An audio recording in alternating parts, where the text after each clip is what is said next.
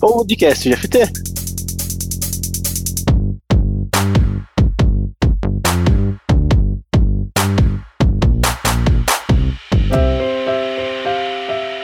Olá pessoal, sou Robson Agapito, que é por opção e agilista por prazer. E estou aqui para o nosso podcast GFT. Aí sim, hein? Mas o que é o podcast GFT? É um evento digital e nós teremos um bate-papo aqui para falarmos sobre pessoas, processos e muita tecnologia que nós utilizamos em nosso dia a dia. Então, sejam todos bem-vindos.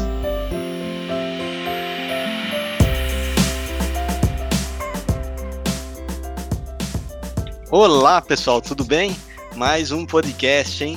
E, agora, logo depois do Natal. Ixi, como a gente não fez no, antes do Natal um podcast, aliás, esse está sendo gravado antes, né? Mas vocês vão escutar só depois. Então, Feliz Natal atrasado. Um Feliz Ano Novo. Se Deus quiser, vai ter uma mudança muito boa esse ano, né? Essa pandemia vai embora, a gente vai achar vacina, finalmente voltar ao normal. Ou ao novo normal, né?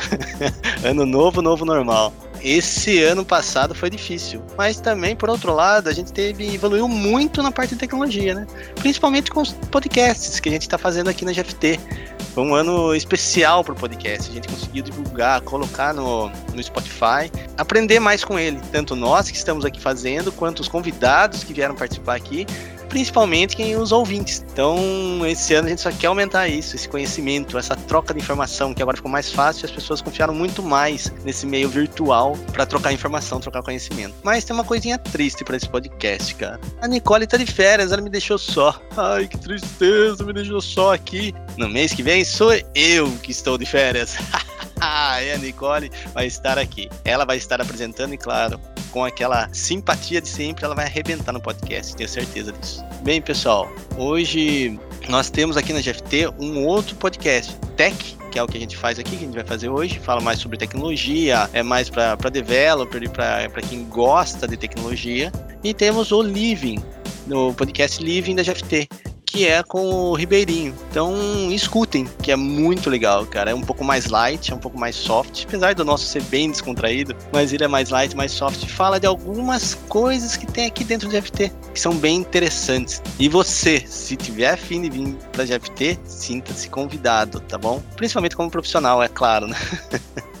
Temos diversas vagas gente vai colocar o link das vagas aqui nesse podcast, tá bom? Na descrição desse podcast vai ter o link com as vagas da GFT.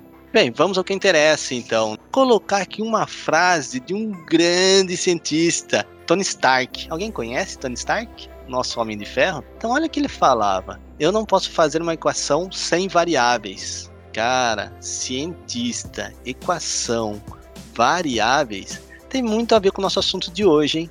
O nosso assunto de hoje é sobre Natural Language Processing. Isso, processamento de linguagem natural, hein, cara? A gente vai falar em data science. Estamos nesse mundo agora, né, cara? Tem uma outra frase do Homem de Ferro que eu gostaria de falar. Não tem totalmente o contexto disso, mas é interessante para falar dele se sentir um gênio, né? O Capitão América uma vez perguntou assim, ó: fica grandão na, na armadura, né? E sem ela, o que você é? Olha a resposta do Tony Stark, como sempre, né? É o máximo as respostas dele. Gênio, bilionário, playboy e filântropo. Oh, cara, sensacional! Depois disso, só apresentando nosso convidado, que é muito especial hoje. É o Adriano Silva. Adriano, se apresente, meu amigo. Olá a todos. Primeiramente, muito obrigado, Robson, pelo convite para esse podcast. Poder contribuir bastante aí com esse contexto de NLP aí, dentro desse mundo de Big Data, poder aí impulsionar aí vários ouvintes todo esse conteúdo aí que a gente tem a falar. Bom, meu nome é Adriano, tenho técnico em administração de empresa, processamento de dados, sou bacharel em sistemas de informação e recém pós-graduado em ciência de dados. Tenho trabalhado aí como engenheiro de software atualmente e participando bastante aí, bem ativamente dentro das comunidades de data, contribuindo com muitos materiais, pesquisas, com todos esses conteúdos aí inovadores dentro da área de ciência de dados. É, e o Adriano está colaborando muito e contribuindo bastante com as práticas aqui no GPT que é relacionada a dados. Então, ele é um dos principais caras aqui que resolvem os problemas de data. em relação ao conhecimento, divulgação e tudo mais. Além de dar várias palestras, que agora o cara tá virando palestrante, top demais. Vamos entrando no assunto agora, mas antes de entrar diretamente, eu queria falar um pouquinho sobre Big Data, que está relacionado com o assunto de hoje, o NLP, né? Como que é o ecossistema de Big Data, Adriano? Antes de falarmos aí sobre NLP, esse contexto de estudo dentro de inteligência artificial, é muito importante conhecermos aí esse ecossistema de Big Data, né, em si, onde trabalhamos hoje com uma variedade aí de situações, de estudos que se envolvem como resultante a entrega de um valor. E trabalhar com dados sempre contempla aí alguns Vs dentro de Big Data, como volume, a questão de se trabalhar com uma grande quantidade de dados, data muito diferente aí de um banco de dados, atuamos aí fortemente na análise e em toda a customização de um grande volume de dados. Quando eu falo grande volume de dados, muito grande mesmo, dados globais, dados mais acessíveis. Trabalhamos também com uma velocidade na entrega das informações transformadas através desses dados. A volatilidade, como que esses dados ficarão ali armazenados e como eles sofrerão ajustes de acordo com o período de tempo, a veracidade, a visualização que o usuário final terá acima desses dados e a variedade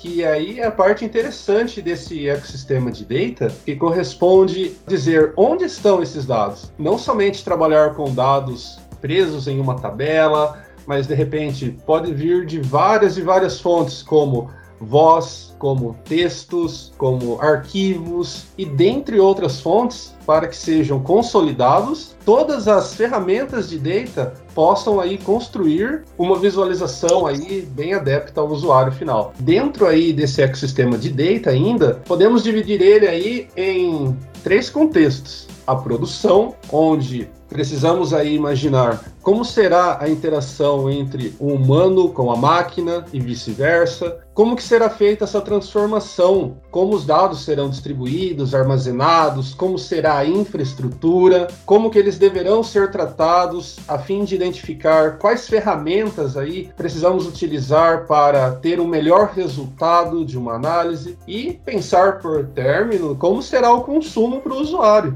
o usuário ele gostaria de ter a visualização em que sentido? Um dashboard, um chatbot ou algum outro cenário que possa aí de maneira inteligente fazer com que o sistema se torne o mais próximo possível aí de um ser humano. Esse é um pouquinho do ecossistema de data. Meu Deus, parecia tão simples, cara. Por que você me confundiu tudo agora a cabeça? o mundo era tão mais simples, agora mas são muitas informações, hein? De tudo quanto é lado. Então isso é bem complexo mesmo, até para pegar esses dados, hein? Precisa de algumas ferramentas muito importantes. Bem, agora que a gente teve um pouquinho uma visão de data, vamos falar do assunto então. O que, que é o NLP, cara? Essa, esse processamento de linguagem natural, o que, que é isso?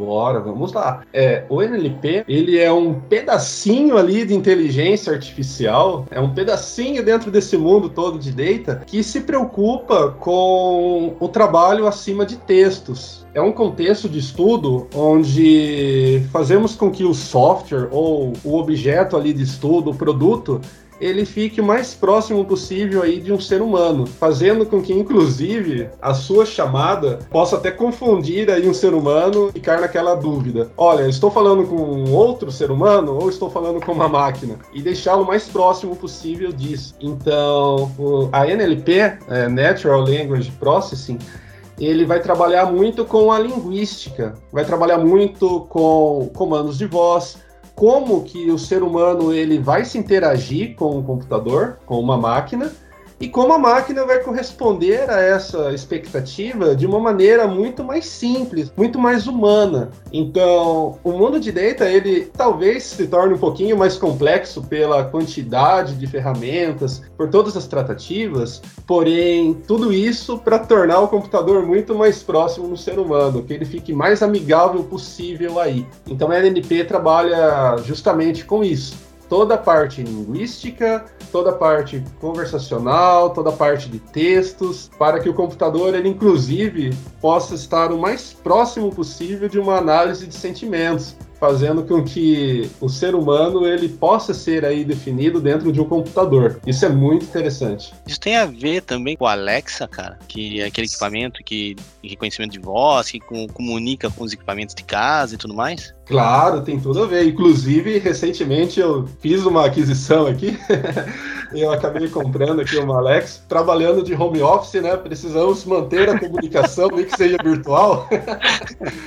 Total. E, e, assim, é muito interessante. A Alexa, por sinal, ela tem toda essa tratativa que você se sente tão confortável falando com ela, ela acaba captando muito bem seus comandos, se bem treinada. Por trás aí da Alexa também e de outros contextos textos, a gente também tem a aplicação de NLP, onde ela vai capturar a forma com que eu falo, vai aprender os meus dialetos, os meus costumes, vai aprender o meu jeito de falar para que posteriormente ela consiga responder de uma maneira muito mais rápida, ela consiga ter aí mais clareza aí nas respostas. E isso é muito interessante. E só uma observação aí, Robson. É, eu acho que a minha Alexa daqui a pouco vai pedir para mim ficar quieto, porque eu não paro de falar com ela.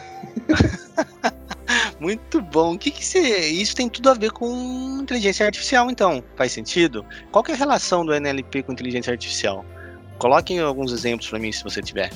Claro, total sentido. Na inteligência artificial, é, utilizamos muito aí de classificadores, de modelos que fazem a predição de algo. Então, inteligência artificial, nós atribuímos aí muitos algoritmos, atribuímos é, muitas sintaxes ou formas de você prever algo. A NLP utiliza dessas características de inteligência artificial na construção dos algoritmos, onde podemos usar aí, por exemplo, classificadores onde eu digo um comando de voz: abra minha porta. Nessa frase, eu posso ter aí vários sentidos. Que porta? Em que lugar? Em que ambiente? E a inteligência artificial, com as suas tecnologias, seus algoritmos, é capaz de adicionar pontuações na frase. Então, através dessas pontuações, nós sabemos aí qual próximo ou quanto próximo ela está daquilo que o usuário está solicitando.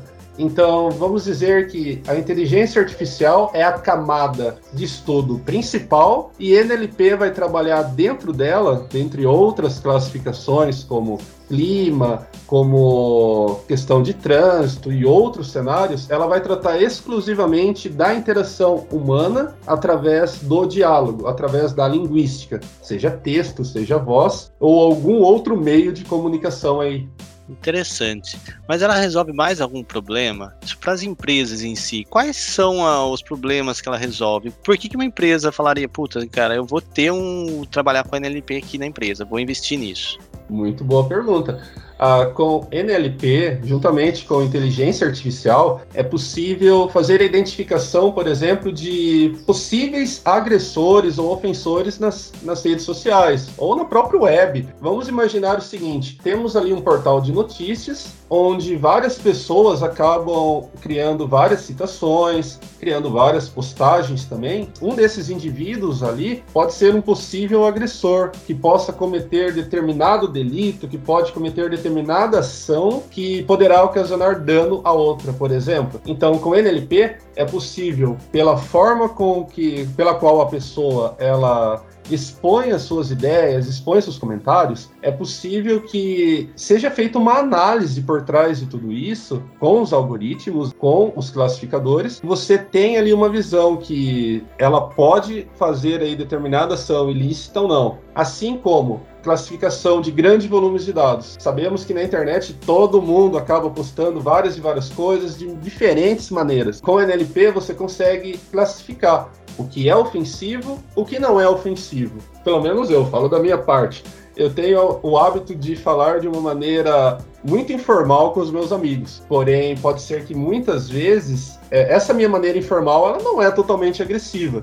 Então a, a NLP ela vai me ajudar a classificar o que é ofensivo ou não, a ponto de julgar se aquilo pode ser algo ruim ou bom com o decorrer do tempo. Além disso, a NLP também aplica muitas técnicas de pré-processamento. É como que se a gente estivesse ensinando o computador a conversar. assim como nós, né? Crianças aprendemos ali o alfabeto, aprendemos a falar ali com outras pessoas. Com NLP a gente consegue de maneira muito mais fácil e clara ensinar o computador as palavras e como as palavras poderão ser usadas dentro de uma frase. Também pratica muito a análise de sentimentos, foi o caso que eu falei. É, em muitas ocasiões eu falo de maneira muito informal com os meus amigos. E eu gostaria que o meu software, por exemplo, ele pudesse interagir dessa maneira. E a construção também de chatbots inteligentes. Muito diferente do que todos falam, né? Ou pensam. Chatbot é aquele faquezinho que fica lá no cantinho da tela que eu falo alguma coisa. Quero falar com o atendente. O chatbot responde várias coisas nada a ver. E você acaba ficando um pouco frustrado e tudo mais. A NLP, ela visa construir chatbots cognitivos, onde você não precisa ser totalmente formal com ele. Você fala da maneira que você precisa. Olha, quero instalar um programa no meu computador. Olha, quero falar com o Robson, quero fazer isso. E ele já vai ter uma inteligência por trás para se acostumar com você e ficar mais próximo ao usuário, fazendo com que o diálogo entre humano e máquina e vice-versa se torne muito mais acessível. Nossa, me veio várias coisas aqui aqui uma. O YouTube deve usar, utilizar disso, né? Pra travar um vídeo, pra liberar um vídeo, porque não deve ser humano que vê todos os vídeos, isso é impossível. Exatamente. No YouTube e outros portais aí também, com certeza. Inteligência artificial fortemente aplicada e NLP para fazer com que o usuário ele fique bem mais próximo ali, né? A esse uso aí também computacional. É muito interessante que também tem muitas pesquisas aí por trás, né, usando algoritmos, que eu não sei se você já observou, mas quando você faz uma pesquisa, sei lá, no YouTube, Facebook ou qualquer outro canal, você faz uma pesquisa de um carro. recentemente acabei adquirindo um veículo. Eu fiz uma pesquisa lá de um carro, mas era totalmente via texto. Estava pesquisando lá e tudo mais. E na minha própria página inicial, é, acabava aparecendo ali para mim várias e várias opções, rodeadas aqui na minha região onde eu moro, assim como valores que eu também já tinha discutido. Então, esses algoritmos foram aprendendo com o meu costume, o que é muito interessante e me deixa muito mais próximo de um computador. Tem um documentário na Netflix que fala sobre isso, né, de como que eles criaram isso e como está sendo utilizado tanto bem como para as coisas que não é tão legal isso. E é bem interessante, eu não lembro o nome do documentário. Eu tô vendo se eu acho aqui. Ah, você lembra, Adriano? Você chegou a ver esse documentário? Cheguei a ler esses artigos, esses documentários. A Netflix usa muito o conceito de redes neurais, fortemente ainda uh, incluso aí com NLP, onde através de classificadores você acaba aproximando pessoas, aproximando é, desejos, né? Toda análise de sentimentos para um determinado usuário. Tanta verdade que quando você assiste um determinado filme ou série, e agora nesse meu período de férias estou aproveitando muito disso, acaba sendo apresentado ali para mim, acabam sendo apresentados várias opções ali similares e que eu posso gostar, baseados naquilo que eu estou assistindo. Então, por trás de tudo isso, existem essas redes neurais. E redes neurais basicamente são é, algoritmos que buscam proximidades através de análise de sentimentos, através de alguma classificação aí, fazendo com que tudo que eu tenho feito hoje eu tenha opções próximas também de pessoas que têm o mesmo gosto que o meu, que eu consiga conhecer experiências novas. Exatamente, é o Dilema das Redes, o nome do documentário, eu achei aqui. É muito interessante. Quem não assistiu, veja que fala bem isso que o Adriano tá falando. E isso são caras crânios, não que o Adriano não seja crânio, cara. O cara é bom demais. Os caras do Facebook, do YouTube, do, da, da, Google, no caso, eles trabalharam de uma forma que é eles, até eles são enganados pela própria inteligência artificial que eles criaram.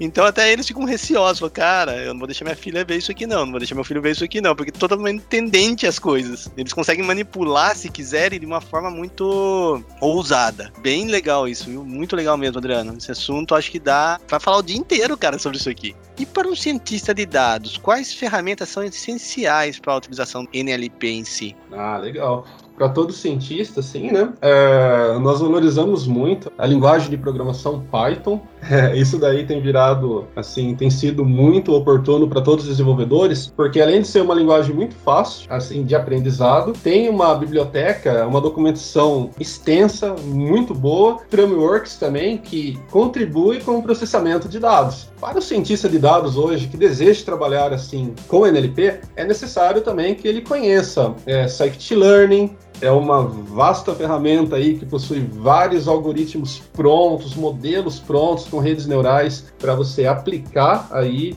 na classificação ou na composição do NLP. O Pandas é muito legal também porque você consegue trabalhar com arquivos, ficheiros, dados de uma maneira muito mais simples. Eu me lembro que quando eu não utilizava pandas, eu escrevia trilhões de linhas de código ali para fazer tratamento de documentos. Com pandas em uma linha resolve. Então isso daí foi um grande marco. Também, assim, é, eu vejo que o Space, para quem trabalha assim com NLP, também é essencial. O Space, pelo fato dele ter a toda a classificação de textos, identificando é, quem é ali um, o agente da frase, frase, se de repente a frase tem duplo sentido ou não, se ela pode ser ofensiva ou não, qual o percentual disso, a acurácia. Também a classificação ali de toda a série linguística, o que é pronome, o que não é, porque quando a gente faz a classificação de um texto, uma frase, como eu comentei, ela pode ter vários sentidos. Dependendo ali de como ela for dita ou escrita, uma referência da frase pode corresponder a outra pessoa que está na frase. Um exemplo bem clássico disso, por exemplo, eu comprei um livro de Carlos. Esse livro aí, ele era meu, ele era de Carlos. Qual é o objeto ali que eu estou comprando? É o livro mas livro pode ser algo bom, algo ruim. Então ele vai cortando, o Space ele consegue customizar uma frase para identificar quem é o responsável pela frase, quem é o coadjuvante, qual é o sentido dela, se ela é totalmente ofensiva, se ela é uma frase sólida, se ela é uma frase assim fácil de ser assimilada. Então o Space ajuda muito com isso. Então, recapitulando, Scikit-learning, totalmente um estudo assim bem legal Pandas, Space e para quem aí quer trabalhar com dados também, até mesmo fora de NLP, Python aí é uma linguagem que hoje nós cientistas de dados aí nós gostamos muito. Nada deixa assim de permitir que você use outras tecnologias também para você desenvolver estratégias de dados, mas essas são as mais fáceis para aprendizado e que tem uma autonomia maior aí para se trabalhar com grande volume de dados. Pandas eu sei que é uma biblioteca em Python, certo? O Space é uma biblioteca em Python também? Isso, também. Ambas são. Pode, pode observar que todas essas esses frameworks aí comentados, todos eles têm aí um direcionamento ao Python, pelo fato da simplicidade da linguagem em si, poder trabalhar com as chamadas delas. Pode ser implementado aí com outras tecnologias, mas um estudo um pouquinho mais agressivo seria necessário aí, dependendo do ambiente de trabalho e das ferramentas disponíveis. Cara, eu sou fanzaço de Python, cara. é que na, nos lugares que eu trabalho a gente sempre segue a linha do desenvolvimento. Linguagem que é feito o desenvolvimento, a gente automatiza naquilo, naquela mesma linguagem. Mas se não, se fosse assim, cara, você pode desenvolver qualquer linguagem. Eu acho que a linguagem que eu iria escolher seria Python. Eu adoro Python. Já usei Python em alguns momentos para estudo e até para trabalho. Quando eu fui trabalhar numa empresa até fora do país, eu tive essa opção de escolha e a gente optou por Python lá e era muito bom. Eu sou apaixonado por isso. Já fiz algumas palestras de Python e contamina a gente, eu acho, Python. eu gosto. Eu gosto de Ruby, curto Java também, C Sharp, mas o Python para mim é tá um passo acima assim das coisas. Muito legal, cara. Muito muito legal mesmo. É, aprendam Python, hein? Aprendam, porque muitos vão precisar. Hoje, para fazer um gráfico em Python com muitos dados, é muito simples, vamos dizer assim, né? Depois que você tem noção da sintaxe, fica, se torna muito simples. E, mas quem que pode trabalhar com o NLP? É só um cientista de dados? Ou outras pessoas podem começar já pelo NLP, sem ser um cientista? Olha, interessante que aquele que deseja trabalhar com essa camadinha aí de textos, né, com NLP, tem aí algumas particularidades introdutórias, como por exemplo, a questão do Python, a questão de conhecer um pouco desse ecossistema de dados, porque NLP acaba utilizando, né, ou sendo aí um contexto dentro desse mundo todo aí de Big Data. Necessário, assim, né, que essa pessoa iniciante, ela conheça um pouquinho aí de todos esses frameworks comentados, que daí ela vai criar aí uma afinidade maior com os frameworks destinados ao uso de processamento de linguagem natural. Quem quiser pegar direto aí o contexto de NLP, de repente pode ser que falte aí algum conceito com esses estudos iniciais dos frameworks, ficariam muito mais claros. Claro que com certeza é, existem casos e casos. o estudo direto com NLP aplicado é possível sim, já ter um início, mas não é recomendável. Isso eu não recomendo, inclusive por experiência própria. Posso dizer pelo fato do meu TCC aí apresentado aí recentemente, onde eu parti estudos focadíssimos em NLP. Eu precisei aí dar alguns passos para trás para poder visualizar aí toda essa infinidade, toda a conceituação aí da área de dados como um todo, para poder ter insumos e trabalhar com dados. Mas seguindo esses frameworks aí que a gente comentou, é sucesso, porque daí a partir deles você começa a entrar na camada NLP, começa aí a brincar um pouquinho com o uso de chatbots, com identificação de frases ofensivas ou não nas redes sociais, e até desenrolar aí alguns projetos bem maiores também. Quais são as características de um cientista de dados? Como que fala assim, ah, eu sou um cientista de dados agora, ou que eu quero ser um cientista de dados? Quais as características dele para que eu siga esse caminho? Olha, é, um cientista de dados, até o próprio título já traduz um pouquinho, cientista. Cientista dá aquela ideia do cara que pesquisa, que tudo para ele não é incerto, não é nem sim nem não a primeiro momento. Eu aprendi muito uma frase, uma palavra na verdade, né? Que a nossa resposta, a resposta do cientista é depende. Você fala assim pro cientista, é uma coisa até maluca, né? Olha, cientista, o céu é azul. Olha, depende. Às vezes parece coisa algo... de louco isso. É coisa de louco, mas tudo depende pelo fato de que temos muitas variáveis, temos muitos contextos por trás que fazem a gente refletir um pouquinho. É, eu até brinco que um cientista chega a ser quase um filósofo. É, começa a refletir um pouquinho sobre a vida, sobre as coisas, não entrando nesse assunto, mas relacionados a dados. Mas tudo depende. Então, eu acho que uma primeira característica para quem deseja se iniciar uma jornada de cientista de dados é ter um espírito investigativo. As coisas normalmente não são como estão. Elas têm alguma particularidade, têm alguma característica minuciosa nos dados que vale muito a pena, é essencial o espírito de pesquisa, de pesquisar as origens. Então, cientistas de dados tem que ser aquele cara investigativo. Ah, eu peguei essa coleta de dados, essa amostra, mas de onde ela veio, como ela foi capturada, o que eu posso fazer para tratar aí desses dados da maneira adequada. Então, além desses, dessa questão investigativa, duvidosa da coisa, e lembrando, essa parte duvidosa não é ruim, tá bom? Essa parte duvidosa é boa para você ter opções. E apesar de mostrar um resultado que não seja de sucesso, você tem ali toda a característica de falar o porquê não é de sucesso, quais são as técnicas que falharam, e isso é muito válido também. Outra coisa, cientista de dados assim, ele tem que ser apaixonado por tecnologias. Nunca ficar preso em um framework específico, em uma técnica específica. O que ciência de dados permite é que o indivíduo ele consegue fazer várias adaptações de acordo com o uso que ele precisa. Então, ter uma mente aberta. Olha, eu quero construir uma solução X e para isso, eu posso usar diversos frameworks, desde que atenda aquele meu esperado. E por fim, começar sempre lendo muito artigo, vendo portais gratuitos na internet. Temos várias comunidades que incentivam aí do zero ao usuário a fazer experimentos, participações com equipes, criar o seu repositório, porque tem muitas pessoas que querem começar a sua jornada, mas é interessante ter um portfólio já em construção e isso ajuda no desenvolvimento. E não focar somente naquele estudo fechado. Ah, tô fazendo uma pós, tô fazendo um cursinho, só vou aprender o que tá ali. Não, lembrar da primeira condição, ser investigativo, procurar fontes alternativas, procurar pessoas que trabalham e sempre ser aquele cara duvidoso. Eu nunca vou ter uma resposta de pronta entrega correta. Olha, isso é isso, isso não é isso. Não, sempre responder, depende, porque tem muita coisa por trás. Nossa, falando sobre investigador e cientista de dados, veio dois nomes assim na minha mente, cara, Sherlock Holmes e Batman. Batman é um herói que é o maior investigador de todos os heróis. É, é, a investigação dele é muito grande. E ele é um cientista. Ele constrói muitas coisas. E o Sherlock Holmes é o cara, né?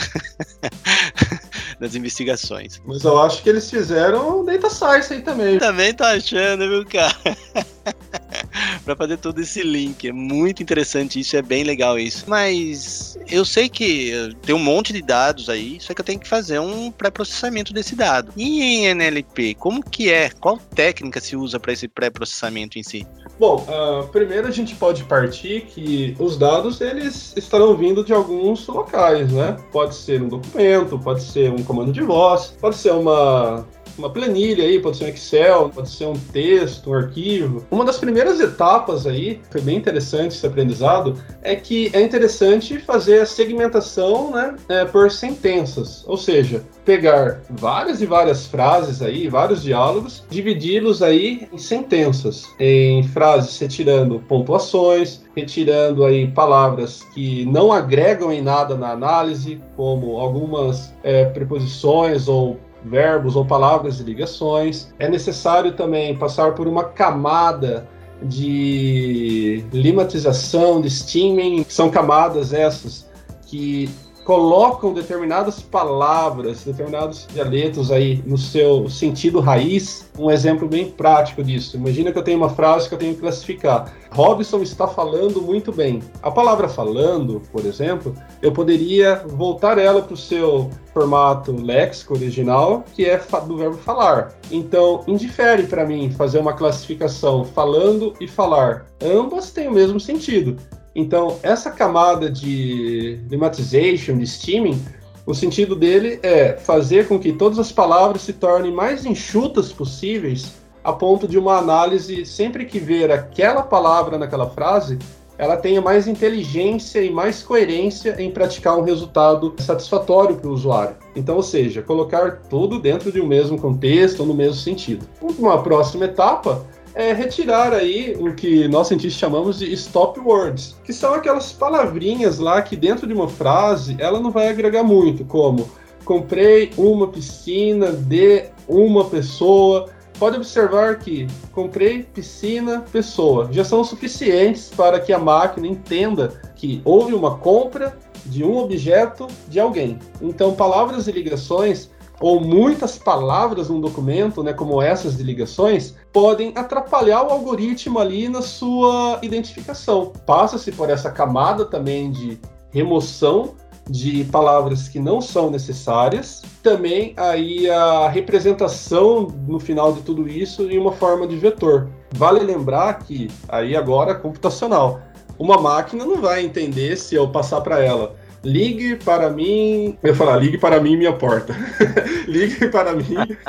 ligue para mim minha TV. É, ligue a TV do meu quarto. Se eu falar isso para o computador, ele vai ficar se perguntando, tá, mas o que, que são essas letras? Então é necessário, depois de todo esse pré-processamento, transformar todo esse conjunto de palavras, ou até mesmo áudio, em uma matriz, um vetor ali de números que o computador entenda, zeros e uns, ou algum outro formato ali que se transforme numa linguagem de máquina. Por quê? O computador ele vai começar a pontuar essas palavras aí que foram vetorizadas e ela vai ver qual é a força que elas têm em determinadas frases. Em resumo, toda vez que eu falar para a máquina agora, ligue o computador, ligue a TV, ele já vai ter interpretado essa minha frase, essas palavras, no formato de máquina que ele conhece, e na próxima vez que eu pedir, caso ele não entenda o final, ele só vai completar. Você quer que eu ligue o quê? Seu computador, a lâmpada, a TV? Então ele começa a aprender se for entregue para ele de uma maneira traduzida. E como que ele vai traduzir tudo isso?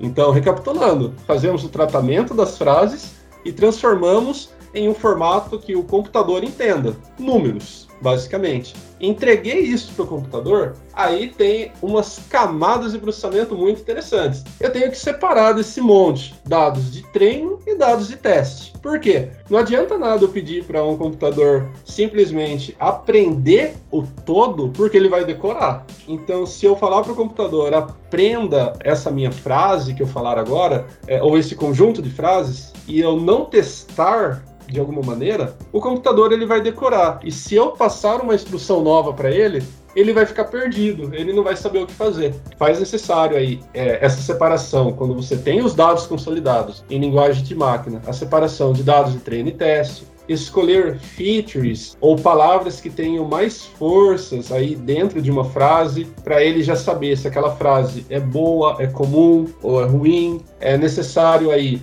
você fazer um sorteio de todos esses dados para que o computador ele, ele possa fazer treinos, testes em cima desse seu conjunto de dados de maneira confiável. Por exemplo, vou passar 5 mil frases para o computador. É interessante que dessas 5 mil eu pegue pelo menos ali 70%, 80% para ele treinar em cima delas e desses 30 ou 20% restante, que são palavras desconhecidas, para que ele aplique ali o seu teste e ele veja o quanto ele conseguiu aprender com essas frases novas, numa classificação, por exemplo, defina frases boas e ruins. E com isso, a gente tem aí a definição aí de acuracidade, a classificação, se teve aí overfitting nesse aprendizado, overfitting é uma coisa que, para cientista de dados, dá muita dor de cabeça, porque a primeira coisa que a gente faz é vamos treinar essas frases. Se o computador atingir 100% no treino, poxa, é muito bom, quer dizer que ele aprendeu.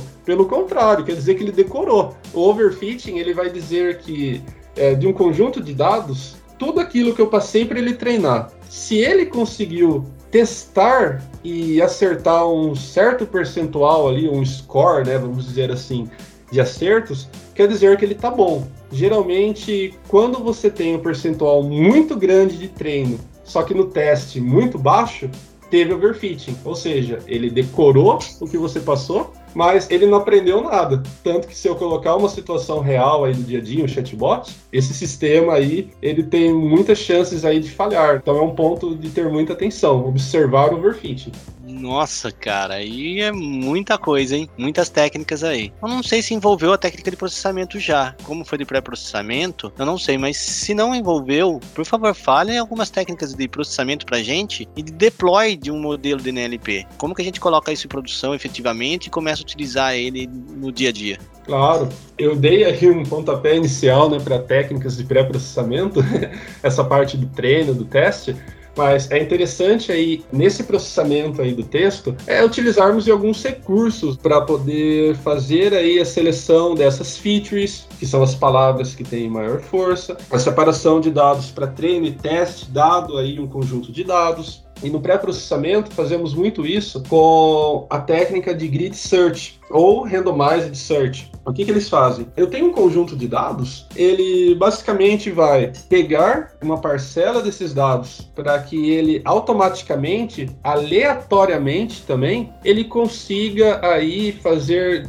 vários e vários testes, inclusive identificando qual rede neural, qual tipo de modelo seria melhor você aplicar essa sua classificação. Então, vamos imaginar assim, um caso assim um pouco mais fácil de entendimento. Vamos imaginar que eu esteja responsável aí por obter todos os comentários existentes de um portal de notícias sobre política e esportes. Então, eu criei uma API lá, uma aplicação que coletou comentários ali de várias pessoas que totalizaram mil frases. Dessas mil frases, primeira coisa, vou realizar as técnicas de pré-processamento, retirar a pontuação, é, retirar palavras inconvenientes que não agregam em nada e criar um vetor em linguagem de máquina, um vetor numérico. Beleza, pré-processamento realizado. Processamento. Vou pegar dessas mil frases, vou separar 700 para o computador treinar e 300 para o computador testar.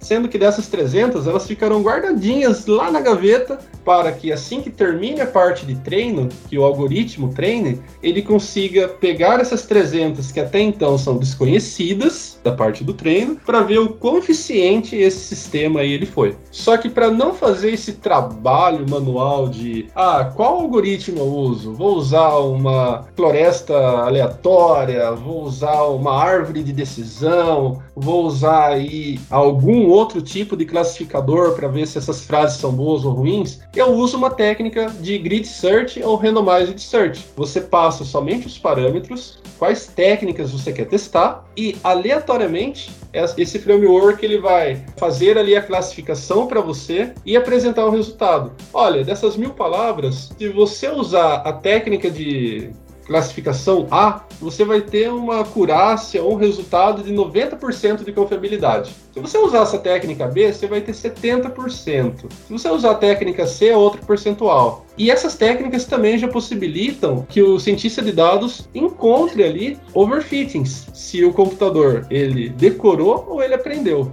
E isso é muito importante. E para você fazer esse deploy como um todo, é a parte mais simples de tudo. O deploy basicamente é você, uma vez que você tem o algoritmo criado, o modelo, você precisa gerar esse modelo, exportar ele de alguma maneira. E o deploy, geralmente exportamos aí um arquivo, pode ser um arquivo em si, e que ele pode ser consumido por uma outra aplicação. Ou seja, o modelo ele tem lá é, pré-definido, depois que passou por essas técnicas. Um pré-definido como a entrada de uma sentença, a entrada dos dados, ele já vai ter as técnicas de pré-processamento aplicadas e a saída como sendo ofensivo ou não ofensivo. Tendo esse modelo em mãos, fazendo o, o export dele pelo próprio Python, que é muito simples, ele pode ser usado numa API. Aí você cria uma API ou uma aplicação web, por exemplo, que vai ficar capturando vários comentários ali de um portal de notícias e ele já vai te classificar.